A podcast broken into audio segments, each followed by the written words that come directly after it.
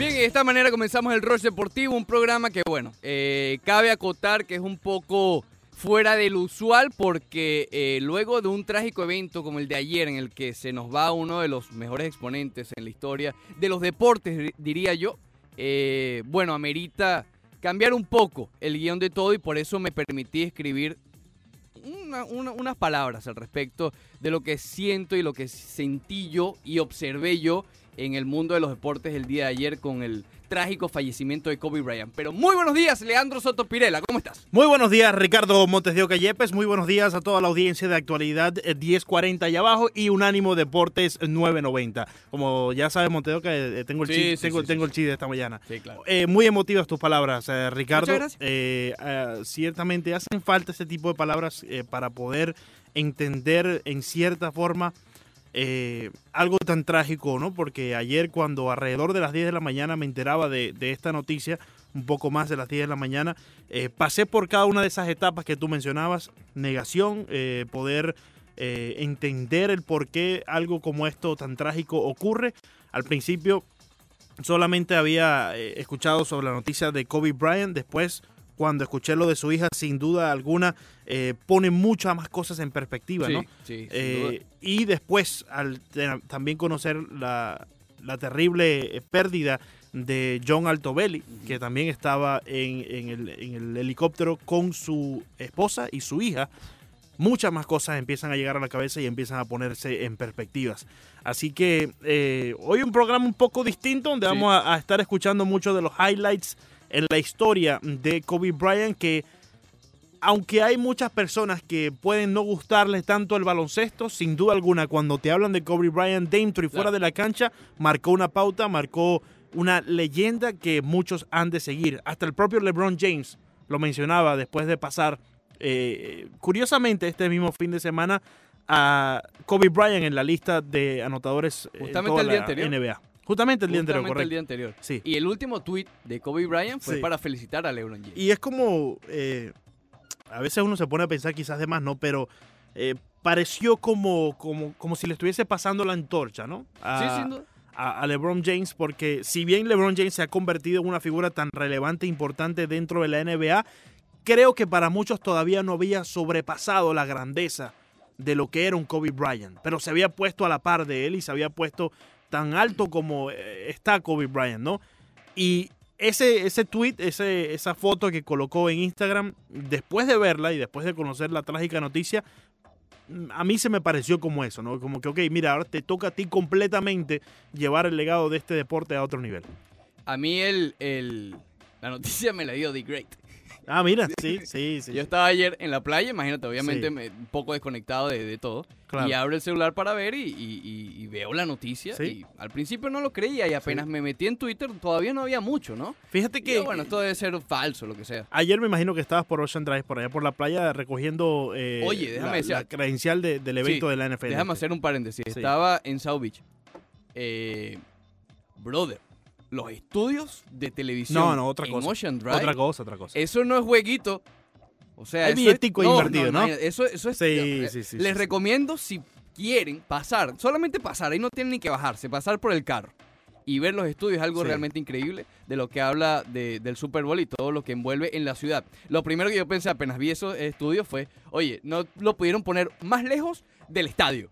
Sí, exactamente. Ah, Super 45 minutos de aquí, compadre. Sí, y, todo el mundo viendo eh, en sus casas a nivel nacional y piensan que el Super Bowl es ahí en la playa. Playa, eh, ahí en la costa. Que tú te asomas allá en el Hard Rock y ves la playa. Y no, el Super Bowl está un poco lejos de la playa y no se ve la costa desde, desde lo más alto del Super Bowl, digamos, del Hard Rock Stadium. Te puedes montar en el faro de luz y no ves el agua. Eh, y ayer, ayer estábamos en esa, en esa diligencia, ¿no? De ir a buscar la credencial para los eventos del Super Bowl esta semana. Eh, y justamente de camino allá en el carro es que me entero de la noticia, eh, gracias a, un mensaje que me, que me envió Roberto Rodríguez Tejer. Imagínate. Ah, sí, me mandó el mensaje para que me alistara y me iba a hacer mil preguntas esta mañana. Entonces, sí, ayer, son mil y una. ayer fue un día bizarro y hoy probablemente también lo sea. Sí, eh, Toda esta semana, Ricardo. Es complicado. Toda esta semana va a ser así, porque yo te lo comentaba antes de comenzar el programa. Qué extraño, qué casualidad Qué irónico que esta muerte trágica de Kobe Bryant, una leyenda del baloncesto de la NBA, llega en una semana donde a nivel nacional se está celebrando el, El Super Bowl. Bowl, y es una fiesta increíble el Super Bowl año Ayer tras el año, Pro ¿no? Bowl, por ejemplo. Ayer el Pro Bowl, que, que si bien el Pro Bowl es, digamos, lo, lo- lo menor de toda esta semana, Flojo. es lo que inicia el- el- la semana del, del Super Bowl, pero es bastante flojito, vamos a estar claros en Siempre lo ¿no? ha sido. Pero con todo y eso, es, es, un, es una oportunidad de festejar, eh, digamos, el final de una campaña de la NFL y, y- y simplemente es una Sí, va a estar bajo nacional. la sombra. Va a Es- estar eh, bajo la sombra de- del exacto, entonces, de Kobe. eh, estamos como en un trago agridulce porque sabemos que vamos a tener la oportunidad aquí en Miami, por ejemplo, de ver el Super Bowl, de estar presentes, de, de- de- de festejar, pero a la vez, obviamente, tenemos eh, a Kobe Bryant presente. ¿Qué es lo que más recuerdas de la carrera de Kobe Bryant? Yo, eh, tú sabes, Ricardo, que... que no- Cuéntame tu historia Sí, sobre Kobe Bryant. Tú sabes que no es secreto que el deporte que yo siempre he seguido más que todo es el béisbol. El softball, ajá. el, béis- el béisbol, por favor. Perdón. ten cuidado con eso, ten cuidado con eso. Pensé que era el softball. Pero yo recuerdo simplemente todos los highlights que vamos a- a poder escuchar durante todo el programa. La grandeza de Kobe Bryant, ¿no?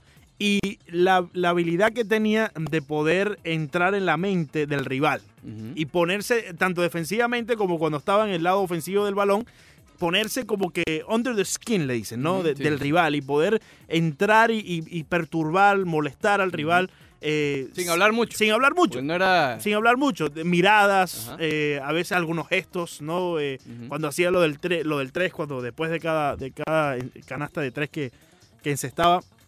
Ese tipo de cosas, la rivalidad que él traía a cada uno de los eh, juegos en los que pude verlo, e- esas son las cosas que yo más recuerdo de Kobe. Yo con Kobe Bryant realmente seguí muchísimo su carrera. Sí. Confieso que eh, me perturbó mucho porque yo siempre estuve del lado contrario de Kobe Bryant. Siempre me gustó mucho el, el afro que tenía para el principio de su Sí. carrera. eh, creo que es icónico. Digamos que yo siempre vi a Kobe Bryant como el rival de mi equipo. Sí. ¿ok? Eh, obviamente el Miami Heat siempre, pero a mí me gustaba mucho Alan Iverson, Claro, por ejemplo. Yo claro. siempre lo he confesado, ese es mi jugador preferido en la historia. Mi preferido, no el mejor, mi preferido en la historia de la NBA. A quien le ganó justamente la final del 2001. Ujú. Eh, después viví esas finales de conferencia con los Kings de Sacramento. Imagínate cuando los Kings ganaban. Eh, y Kobe Bryant junto a Shaquille y, y el triple famoso de Robert Horry. eh, digamos que sentenciaron a, a los Kings. Después contra New Jersey. Por eso decía los duelos con Vince Carter, con Alan Iverson, con LeBron James, con Dwayne Wade. Tuvo muchísimos duelos. Si bien no se enfrentaron en la final, por ejemplo, el recuerdo que yo más tengo presente es ese triple ganador frente al Miami Heat. Fíjate, Kobe Bryant, Ricardo, Bueno, y contra Shaquille, cuando Shaq viene a Miami, hay esa rivalidad. Correcto. Hubo juegos de Navidad, etcétera. sí, que se empezó a decir que no se llevaban bien en Los Ángeles y un Sí, no se la llevaban cosas, ¿no? bien. Y ya, eso no es mentira, pero, hoy fin- en pero al final del día siempre eran eh, amigos, ¿no? No, Y- ya ellos se habían reconciliado. Sí, sí, sí, sí, sí, eran muy buenos compañeros de equipo. Pero la intensidad que traía Kobe Bryant era, eh, era sin igual a, a cualquier evento, no solamente dentro de la cancha, sino fuera, porque fíjate que todas las cosas que se proponía las hacía con el mayor desempeño, con la mayor intensidad. La Academia Mamba, a la cual se dirigían para el partido de, de su hija Gianna, eh, una de sus tantas eh, iniciativas en las cuales él eh, puso su granito de arena, digámoslo de tal forma. No, sin duda, el impacto que, que marcó Kobe Bryant en el baloncesto, eh, no quiero decir que no tiene comparación, pero sí tiene su propia firma. Claro, claro. El de Jordan es el de Jordan, el de Magic Sí, es el de Magic y es el de LeBron Kobe. tendrá su propio LeBron también. tiene el de él, Sí, exacto. Entonces no quiero decir que no tiene comparación, pero sí tiene su, su huella. ¿ok? Eh, ese instinto asesino creo que nunca lo habíamos visto en un jugador como el de Kobe Bryant, porque Sí. además tenía la actitud, no estoy diciendo que ha sido el mejor clutch, pero era, era diferente, era eh, un aura diferente, se veía cuando Kobe Bryant eh, veía que en el reloj faltaban segundos y su equipo estaba abajo. Eh, había una confianza y un- una especie de, de, de fanatismo que generó en Los Ángeles, por ejemplo, para ser más un poco sectorizados, Sí. eh, eso sí no tiene comparación. Porque yo no he visto unos fanáticos tan apegados con Kobe Bryant en Los Ángeles como incluso con, con- con Michael Jordan. Claro, claro. No son tan, tan, es, es diferente. Sí. Marcó una pauta en quizás la mejor franquicia en la historia. ¿Recuerdas cuando iba llegando LeBron James a Los Ángeles que muchos pintaban murales eh, con la figura de LeBron James y ponían Exacto. The New King? Muchas personas fueron a ese mismo mural y lo borraron porque decían el único king, el único rey en realidad en la ciudad de Los Ángeles es Kobe Bryant. Y de eso no hay duda. De eso no, no hay duda ninguna. eh, y, y creo que hasta el propio LeBron James lo acepta, ¿no? Él mismo que se hace llamar King James, está claro que cuando se trata de Los Ángeles ya existe alguien allí. ya existe alguien que, que es el rey, es Kobe Bryant, ¿no? 18 veces fue el juego de estrellas, ganó un MVP. Parece mentira que solamente haya ganado un MVP. sí. Fíjate, esta mañana estaba viendo muchas de, de estas estadísticas eh, en la carrera de Kobe Bryant. Cuando vi solamente un MVP que fue en la temporada 2007-2008, Ujú. me pareció que fue víctima de algunas otras estrellas del equipo, Ricardo. Eh, sí, bueno, de, de la, de la liga en sí. eh, hubo uno sospechoso que se le dieron a Steve Nash, Sí. uno de los dos. eh, otro a Dirk Nowitzki por ahí, otro a Y Tim bueno, Duncan. del 2010 para adelante fue muy, muy víctima de LeBron. En el respe- Víctima de LeBron en los respecto de los Sí, sí, MVP, sin respecto duda. los MVP, sí. Eh, Cinco títulos de NBA. Dos veces eh, fue MVP de la final. Que probablemente eso le haya importado más incluso que el MVP. Claro. Eh, yo quiero y, y- y- y le pido a todos unos segunditos hoy. Unos segunditos para enviar unas oraciones a la familia de no solamente de Kobe Bryant, sino de todos los afectados, ¿no? Porque Vanessa, esposa de Kobe Bryant, y Kobe tuvieron eh, cuatro hijas. Y una de ellas estaba ayer en- envuelta en, eh, o estuvo envuelta en el accidente. Yo no me quiero imaginar lo que debe estar pasando eh, la esposa de Kobe Bryant y, su- y- y sus hijas también. Sí, sí. Debe, si, a ver, pónganse un poquito en sus zapatos. Si uno ayer, uno ayer, que no tuvo probablemente el gusto de saludar a Kobe Bryant, de saludarlo, nos impresionamos y nos parecíamos que parecía que era mentira. Sí, Imagínense su familia. claro. claro. Eso, obviamente, no se lo desea a nadie. Esta mañana estuvimos escuchando lo- las palabras de, de- de Kobe Bryant. Vamos a escuchar un sinnúmero de audios de Kobe, también de, de muchos de los allegados, de muchos de los jugadores y estrellas del baloncesto que se pronunciaron acerca de la trágica muerte, del trágico desaparecimiento de, de Kobe Bryant. Pero escuchábamos a Kobe Bryant hablar español, Ricardo. Él Y, hablaba y- perfecto. y hablaba perfecto español. Y- Italiano también. Y yo me pongo a pensar, ¿cuántas veces no estamos en un juego de la NBA que vamos a cubrir y estamos esperando que alguien, algún equipo que tiene a un- alguno de estos jugadores que habla español llegue a Miami para poder tener reacciones de ese jugador en, el, en el idioma que todos conocemos y que, y que entendemos muy bien, ¿no? nosotros aquí en la, en la radio hispana? Eh, y muchos de esos jugadores no llegan, eh, en lo que respecta a calidad, al calibre que tenía eh, Claro. Kobe Bryant, ¿no? Y cuando uno tan grande con Kobe Bryant habla español, oye, eso es como un regalo, eso es como No, decir... sin duda. Para eh, nosotros es un regalo. Exactamente, es como decir, wow, podemos hablar con una estrella, una leyenda de la NBA en nuestro propio idioma y poder llevar ese mensaje a nuestra audiencia es, un win-win. Aquí tal vez el único que se ha comprometido a eso, pero nunca llegó al nivel de español de Kobe Bryant, es Chris Bosh. Sí, claro. ¿ok? Y fíjate de, de los cerebros que estamos analizando, ¿no? Y quizás Chris Bosh, uno de los jugadores más inteligentes en su generación. Sí. Lo mismo con Kobe. Kobe era un jugador o una persona, quítale la etiqueta de jugador, una persona realmente inteligente. Y eso, repito, porque yo quiero recalcarlo. Nosotros no conocimos a Kobe como persona. Nosotros tal vez desde el punto de vista del egoísmo fanático, ¿ok? Porque es, eh, es una barrera completamente diferente. Con todo y eso, a todos y a cada uno de nosotros, por las experiencias y por cómo crecimos viendo a Kobe Bryant eh, jugando con ese instinto de asesino, nos sentimos como nos sentimos el día de hoy. Como si fuera tal cual alguien ha llegado. Que no lo es, no es allegado. Pero no importa. ¿Ok?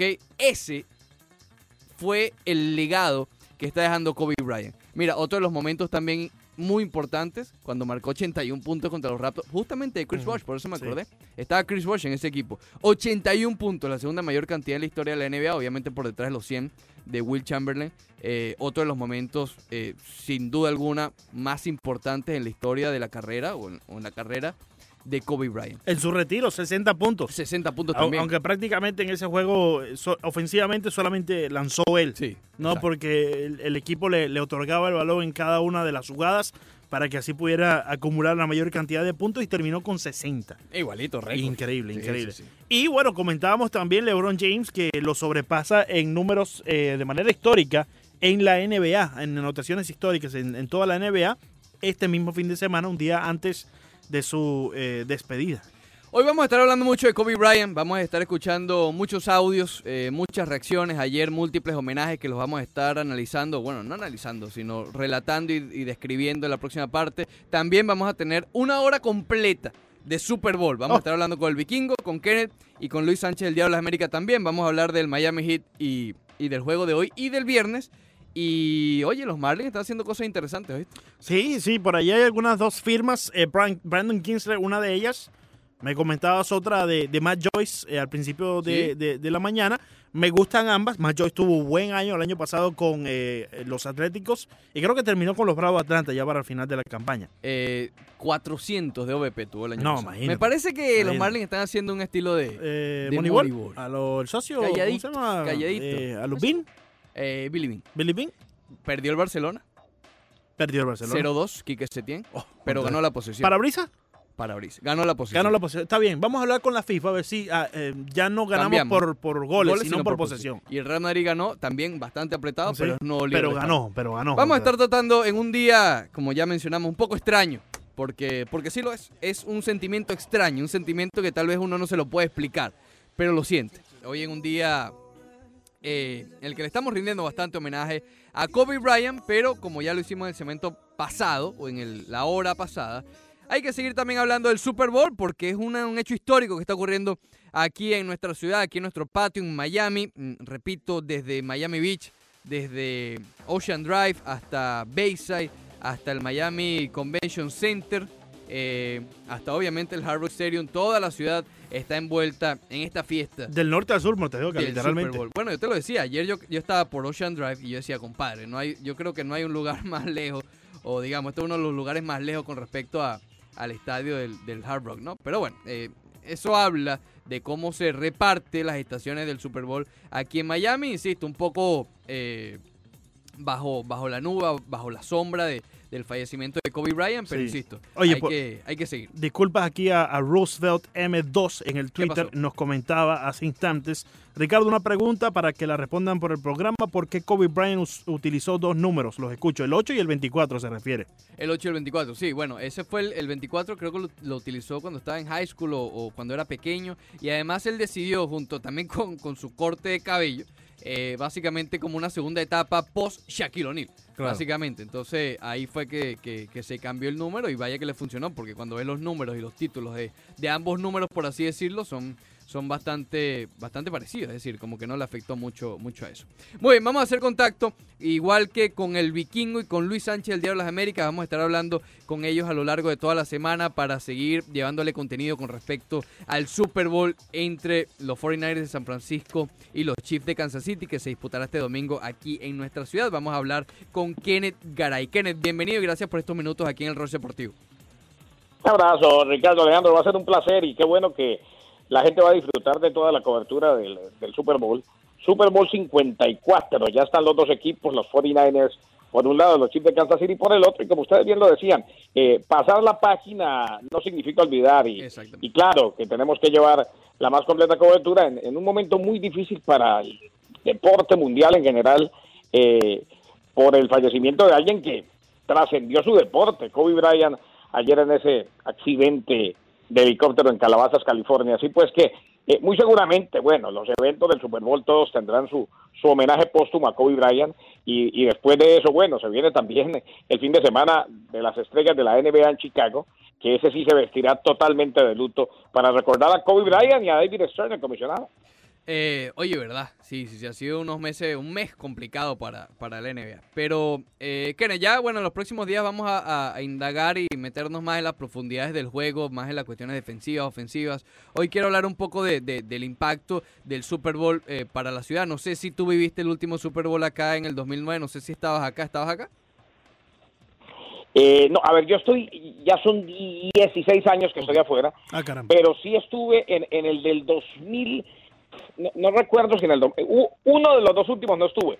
El último en el que estuve en Miami, trabajando, cubriendo el Super Bowl, fue precisamente eh, entre los eh, Chicago Bears y los Indianapolis Colts, Mm, que, que termina que termina ganando el equipo de los Colts de Indianapolis eh, de la mano de Peyton Manning eh, que tenían a Tony Dungy como entrenador en jefe. Después después se presentó también aquel y en ese sí no estuve pero participé en la cobertura eh, en el que los Saints de New Orleans ganaron el Super Bowl precisamente se lo terminan ganando a, a los a los. Indianapolis Colts Exactamente, de Peyton Manning. Eh, pero bueno, como, como ya mencionabas, has, has cubierto bastante, bastante Super Bowl y, y más o menos lo que quiero preguntarte, Kenneth, y también lo hablábamos con el vikingo, es más o menos lo que puede esperar eh, alguien de, de aquí de Miami, tal vez un fanático, como llamarlo así, como neutral, que no sea tan aficionado, pero que pueda disfrutar de todos los eventos alrededor de, del Super Bowl, ese efecto que puede crear este evento de tanta importancia para una ciudad, más o menos lo que has vivido en tu experiencia. Pues eh, definitivamente es el evento más importante de un día. Yo tuve el, placer de narrar mi primer Super Bowl en Miami, aquel que terminan ganando de los Broncos de Denver a los, a los eh, Atlanta Falcons, que fue el segundo que ganó John Elway. Recordemos, había ganado, le había ganado a los Green Bay Packers en el Super Bowl de San Diego el año anterior. Así que hemos vivido muy de cerca todas las festividades del Super Bowl en, en diferentes ciudades. Eh, Miami por aquello de, de eh, el traslado, por aquello de las distancias, por aquello de que se necesita el carro, pues a veces hace más, más difícil el acceso a muchos de los fanáticos. Sin embargo, mm, es más, creo, recuerdo que en el último Super Bowl, eh, el cuartel general de operaciones, Radio Road y demás, se instaló en el condado Broward. Esta vez volvemos, tengo entendido, a Miami-Dade. Pero eh, el vivir la semana del Super Bowl es vivir la semana más apasionante del deporte en los Estados Unidos. Es lejos el evento que más me gustó cubrir, que más disfruto. Eh, y bueno, el partido como tal es el evento más importante de un día. Y, y qué bueno que vuelve a Miami, eh, porque también nos ha tocado vivir Super Bowls eh, como el experimento que se hizo en Nueva York, que no estuvo del todo mal, con estadio abierto y en el frío. Eh, donde pues es, un poco más complejo por la situación climatológica. Así pues que el vivirlo en Miami, el vivirlo cerca a la playa, el vivirlo en una ciudad tan, tan hermosa como lo es Miami, eh, le da un, toque latino, un toque de sol y claro, eh, el hecho de que podemos estar en presencia, que es lo más importante, de el primer Super Bowl de un gran quarterback que muy seguramente toma la estafeta en la NFL como lo es Patrick Mahomes. Sí, y se va a enfrentar a Jimmy Garapolo, ¿no? que es otro de, de, esas nuevas caras de la posición de quarterback dentro de la NFL en todos los equipos. Oye, que no sé si es que porque nosotros estamos aquí en Miami y obviamente estamos viviendo, vamos a participar del Super Bowl, vamos a estar allí. Eh, quizás yo siento un poco de entusiasmo más de lo que he sentido en los últimos Super Bowl, en los últimos años. Eh, siento que a nivel nacional, no solamente aquí en Miami, eh, la gente está siguiendo un poco más este Super Bowl que en años anteriores. ¿Lo sientes tú de la misma forma con este evento? Hasta ayer de pronto lo llegué a creer un poco. Ojo, eh, siempre se siente más en la ciudad donde se organiza. Es más, claro, eh, claro. Eh, durante, durante muchos años eh, llegábamos a ciudades donde se llevaba a cabo el Super Bowl y ahí ya prácticamente la fiesta había iniciado hacía tiempo. mientras que empezábamos la cobertura y, y, creo que la gente se empezaba a meter más a nivel nacional el jueves, el viernes, el sábado y claro, el domingo del Super Bowl. Eh, este, este Super Bowl eh, trae un, un, un, sabor diferente, agridulce si se quiere, después de lo que pasó ayer. O sea, yo creo que, sí. Contrario a lo que muchos piensan, la gente lo va a ver mucho más y va a estar muy pendiente de todo lo que se haga en Miami, porque, porque todos quieren sentirse representados con un homenaje póstumo a Kobe Bryant. Eso me queda claro. Uh -huh. O sea, eh, va a ser va a ser eh, interesante la manera como la NFL lo maneje porque claro la gente va a estar pendiente del Super Bowl y ahora pues con este ingrediente extra quiere prácticamente que reclama eh, a gritos que los, los homenajes se den para Kobe Bryant durante toda la semana eh, estaba viendo la lista de los Super Bowl en Miami. Eh, tienen, es la mayor cantidad. New Orleans lo va a empatar en el 2024, que ya lo tienen pautado allí, pero hasta ahora es el, la ciudad con más Super Bowl. La que habíamos mencionado, la del 2010, eh, la de los Bears es la del 2007 y la de Elway en el 99. Esos han sido los, los más recientes Super Bowl en Miami. Eso lo cubrí. Y antes de, y antes de eso, antes de eso, que fue el primero al que me tocó asistir, eh, los 49ers le dieron una paliza monumental a los Chargers de San Diego. En el 95, época, sí en el 95. Ahí sí, empezó sí. nuestra nuestro trasegar en los Super Bowl. Se llama Joe Robbie Stadium todavía, imagínate. Imagínate. Sí, sí, sí. Imagínate. El primero de los mil nombres. Imagínate. ¿no? El primer, sí, el, y, no, y qué bueno que ahora se queda de, por vida, uno se imagina, ¿no? Sí, no Porque no. llegó a tener hasta el nombre de una cerveza que solamente la servían en los cruceros. No, y un seguro canadiense, sí, ¿no? El Sun Life no es un seguro canadiense, un banco canadiense, algo así. Imagínate tú. Pero bueno, eh, Bueno, Kenneth, vamos a seguir hablando eh, Sí, a la, partir la- de mañana. ¿no? la cerveza esta de- del ¿De tiburón de, de tierra. Oh. El tiburón de tierra, sí. Sí, sí, sí. Sí, No, pero ahora Sí, está más esa, pero esa, esa solamente se encontraba en los cruceros. Solamente, sí. Ahora, ahora por, por mi tierra se consigue en Hollywood. No me digan, ¿en en el Margaritaville tiene como un, ¿Ah, tú sabes. Ah, eh, debe ser de ellos. Sí, sí, sí. ¿Cómo era que llamaba la cerveza, digamos? Land Shark, Land. Shark, sí. Sí, señor. A- Ahora sí me Shark totalmente. Stadium la en aquel verdad. entonces. Kenneth, ya mañana nos metemos un poco más en el aspecto deportivo del Super Bowl. Vamos a seguir hablando contigo, con Vikingo y con Luis Sánchez toda esta semana para cubrir este gran evento que tenemos aquí en nuestro patio en Miami. Kenneth, muchísimas gracias.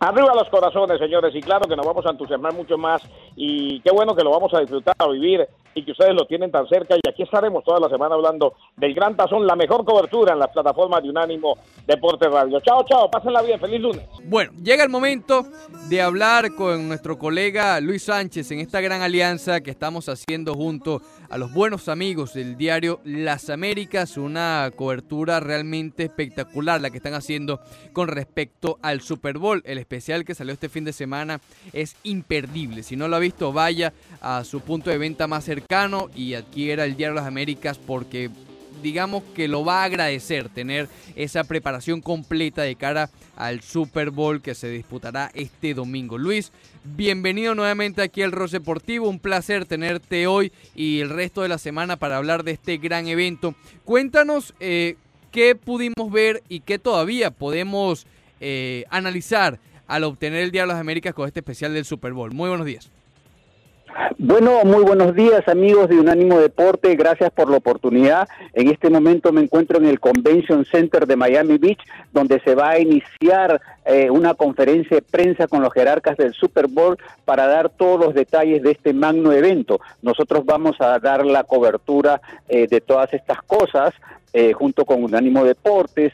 Y también eh, ayer, por ejemplo, estuvimos acá eh, recogiendo las ah, reacciones de la gente que había venido a pasar un día, un domingo bonito, alegre, y de pronto se encuentran con la noticia eh, eh, eh, de la muerte de, de, de Kobe Bryant, que fue difundida, difundida eh, por los televisores pues que hay instalados en el parque temático. Así que tratamos de dar todos los detalles y reflejarlos en el Diario de las Américas. Oye, eh, Luis, eh, ya para eh, entrar un poco más en materia del fútbol y del Super Bowl aquí en la ciudad de Miami, este gran juego que se va a llevar a cabo este próximo domingo, eh, leía en el diario Las Américas este fin de semana, y hace un- un- unos días atrás, un ah, reportaje de tu autoría un, eh, que decía eh, sobre Joe Robbie y eh, la forma en que él ayudó a expandir el fútbol americano aquí en el sur de la Florida. Eh, coméntanos un poco acerca de este artículo y, y cómo fue que Joe Robbie ayudó a precisamente expandir el fútbol americano aquí. Bueno, yo para hacer el artículo conversé con su hijo, Tim Robbie, y entonces también oh, eh, bastante investigación, ¿no? Tim Robbie era un muchacho de pueblo, de Dakota, y eh, eh, eh, durante la época de la depresión en los años 30, eh, él tendría 14, 15 años, abandonó su hogar y se fue a cortar árboles allá al frío del norte para poder mantener a su familia y entonces eran, este, él ganaba 30 dólares mensuales ahí trabajando en la intemperie. Entonces después vuelve y continúa sus estudios y estudia periodismo y de pronto se desata la guerra mundial y a él lo enrolan. Entonces él interrumpe sus estudios y se va a pelear en la guerra mundial. Le dan una medalla de honor, vuelve y se acoge a unas becas de, para los eh, veteranos de guerra y estudia y ah, eh, convierte en derecho. Él era una persona muy una persona luchadora, que siempre se había enfrentado contra todo y entonces saca su título de abogado y, y participa en una elección y aunque no gana,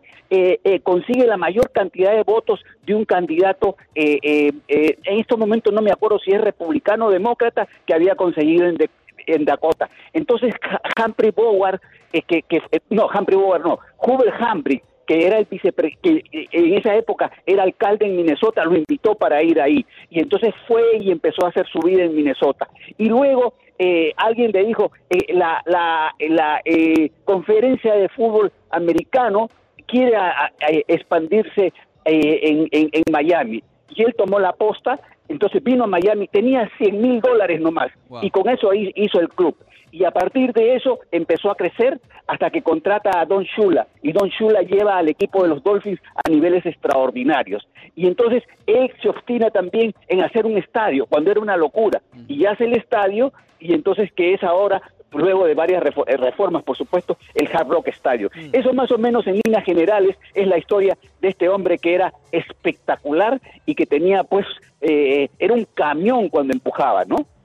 Esa nota y muchas más están en el diario lasaméricas.com. Les recomiendo realmente que si quieren estar informados con respecto al Super Bowl, vaya a diariolasaméricas.com. La sección de deportes está plagada de información del Super Bowl. Eh, Luis, eh, nos comentabas que estabas en el, em, en el Convention Center o en el Fan Fest ahora mismo.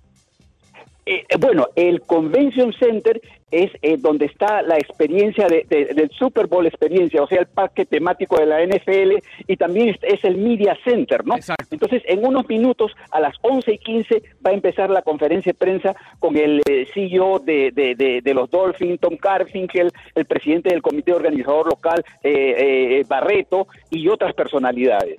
¿Cómo está el ánimo? ¿Ya hay fanáticos allí eh, o solamente miembros de la prensa? Bueno, la prensa ya, el, el, el- el salón está completamente lleno, ¿no? En cámaras y todo, y, y se nota pues el entusiasmo y la importancia de este juego para la ciudad, ¿no? ¿Qué hay en el eh, que, el- que el fanático pueda ver atractivo en el Convention Center? ¿Qué hay de especial allí que, que recomendarías al fanático de Miami que, que pasara la tarde por allá? Bueno, para mí, a mí me ha impresionado, ¿no es cierto? O sea, hay, hay una serie de actividades para eternizar esos momentos, ¿no? Por ejemplo, te puedes tomar fotos con el trofeo eh, Vince Lombardi que se le da al campeón del Super Bowl, entonces también te puedes tomar fotos con los uniformes de tu equipo favorito, te pueden hacer gratuitamente una caricatura eh, eh, eh, tuya eh, con, con elementos de- del fútbol americano, te puedes tomar fotos con los anillos de los campeones, si vas con tus hijos, los chiquitos pueden patear la pelota, pueden hacer el famoso Hail Mary, tirar la pelota desde lejísimos, y en fin, ha- hay una cancha de fútbol. Ese sitio es enorme, y cuando digo enorme, para que los aficionados tengan una idea, ahí en 1964 Cassius Clay derrotó a Sonny Listo por nocao en el séptimo asalto y entonces se consagró campeón mundial de boxeo de los pesos pesados y al día siguiente se, se- se- se bautizó como Mohamed Ali. Entonces es un lugar espectacular como para hacer, grandísimo como para meter, como para hacer en esa época, hace 64 años, en el edificio antiguo, eh, eh, hacer una pelea de box, eh, montar canchas de fútbol, espacios para correr, para lanzar la pelota, en fin, la gente que venga jamás lo va a olvidar.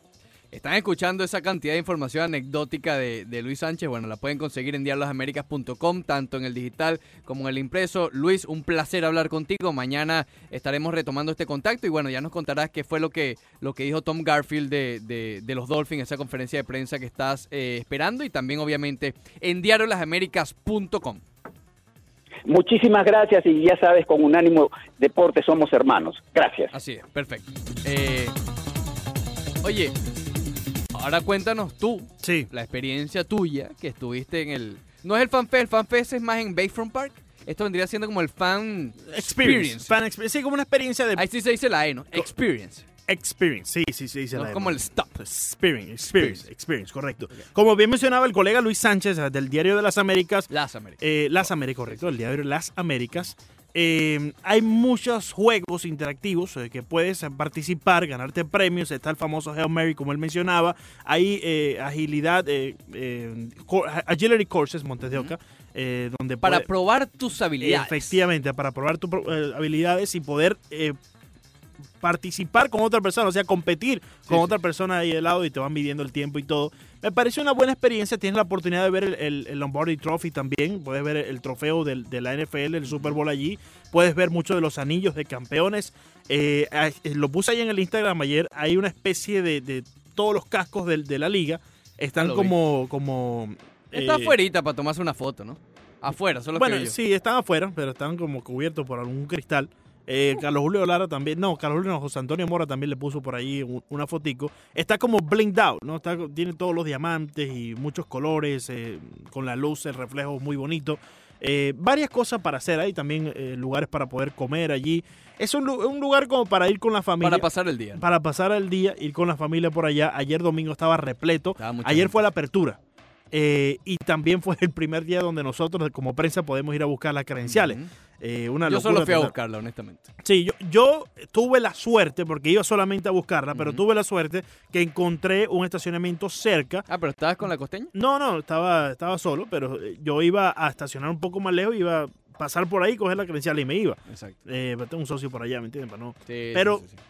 Tuve la oportunidad. ¿Rajadeo o no rajadeo? No, no rajadeo. Popular Virgilio. Popular Oh, Virgilio. Virgilio. lo- manda lo- un abrazo a Virgilio. Virgilio, eh, abrazo especial a mi buen amigo Virgilio. Sí, sí, sí. Ayer fui a saludarlo por allá también. Ahí me tiene que arreglar Un un saludito teléfono. le está haciendo costoso a Virgilio. A Virgilio, sí, por, por ahí mira, los cablecitos estos. Los cablecitos ¡Oh! estos se los saqué de una vez a Virgilio. Ten cuidado con eso. Sí, sí, sí. Entonces tuve la, la- la suerte, encontré un estacionamiento cerca, esos que estacionas ahí en la acera y lo pagas con la tarjeta ahí, una, una horita. Cogí mi credencial, di mi vueltecita. Eh, no participé en ninguno porque las líneas estaban bastante largas, en ninguno de estos eh, juegos interactivos. Y con la misma me fui porque si no me remolcan el carro. Tú sabes que ahí Monteo. Sí, no, no, ahí es peligroso. Ahí Ahí, es muy- ahí no se juega. Ajá, Ahí, ahí sí no, no se se juega, hermano. Ahí sí no se juega. Oye, Pero bastante. Si, si tienes un chance, amigo, que nos está escuchando, ir por allá con tu hijo, con tu hija, con tu familia, hazlo porque Hay que verdad hacerlo. hay que hacerlo. Es una experiencia, Sí, tal sí, como se llama, fan experience. ¿Te compraste la gorrita? No compré la voy gorrita. por la gorrita. Creo que voy a esperar a que termine el Super Bowl. Ah, bueno, imagínate. Creo que voy a esperar a que termine el Super Bowl. No, yo creo que la compraré el domingo. El Te- domingo tengo la una compro. quejita. ¿Por qué? ¿Qué, qué, qué quejita, Monteo? Tengo una quejita con, con la National Football A ver, como la quejita que yo tengo con My Fires. No, la tuya, imagínate. La tuya yo trato de hacer oídos sordos. ya. Tengo No, una bueno, quejita, Se te hace muy difícil porque estoy al frente tuyo. una pequeña quejita. E incluso tiene los y audífonos tengo- o sea, puestos. exacto, te escucho en HD. Efectivamente. Eh, Debo escucharme muy bonito en HD. ¿no? sí, mm, mm, Sí, sí. sí. eh. Lo de Eh. MyFi a mí me parece vergonzoso. No, ya lo de quita, Fire. quita. Vergonzoso completamente. Tengo una quejita con la No voy a hablar, pero cuando tiene varios micrófonos no habla. ¿Cuál es la quejita? Es el Super Bowl. Somos prensa. Oye, dan un regalito de algo, chicos. No, bueno, pero... Oye, solo una tirita ahí, ni siquiera el logo. No, la, la, la, la normal. No, una, una tira ahí blanca Desde con la, credencial. de La que dan allá en Oye, Mar- para que la gente sepa, generalmente los eventos importantes, Sí, el, sí. el Miria eh, Kit, Sí. viene la credencial, a lo mejor un Tú sabes bolsito. que los Dolphins, los Dolphins cada vez que vas a cubrir un juego, obviamente los domingos, siempre ponen allí algo.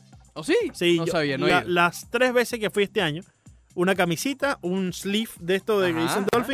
Y la tercera vez creo que fue un pin de la- del Dolphin. lo Los ahí Marlins a veces te dan la, El los, bobblehead, los el bobblehead. Sí, Eh, sí, sí. Cuando yo cubrí la final de la NBA, oye, la tira de todavía la uso, la de la final y, y un bolsito. Cuando fui a cubrir en, en Cleveland la división, el eh, Orange Bowl, el Orange Bowl, el Orange Bowl también nos dieron una cosita, correcto. un mug, ¿no? Un mug, sí, mira, míralo ahí aquí. Sí, sí, sí. Con Ahí esto, está, lo mira. estás usando. Con esto Esto- estoy tomando más agua gracias al Orange Bowl. El Super Bowl, Sí, sí. una tirita blanca. No, Montejo, pero tienes que esperar a ir a buscar la del juego. No, no me importa. Ahí es donde te dan el filete. Eh, manda un abrazo a nuestro colega Daniel Álvarez. Saludo especial a Daniel Álvarez, el popular chino. Sí, él le le acaba de dar retweet ¿Qué a Jim Bowden. Sí. O ¿cómo se dice Bowden? No sé. Oh, Bowden. Bowden. Sí, Ok, dice que hay un growing belief, como que hay un sentimiento que va creciendo, sí. de que en- tan pronto como en el 2021 se implementa el bateador designado en la Liga Nacional. Básicamente este año ya. Yo creo que es necesario, hermano. ¿Tú estás a favor de eso? Tú sabes que yo es soy. como tu primera vez que te sales de... Sí, de- tú sabes que yo soy muy tradicionalista. Exacto, por eso me sorprende. me gusta mucho mantener el juego tal como está, porque así fue que lo- yo lo conocí.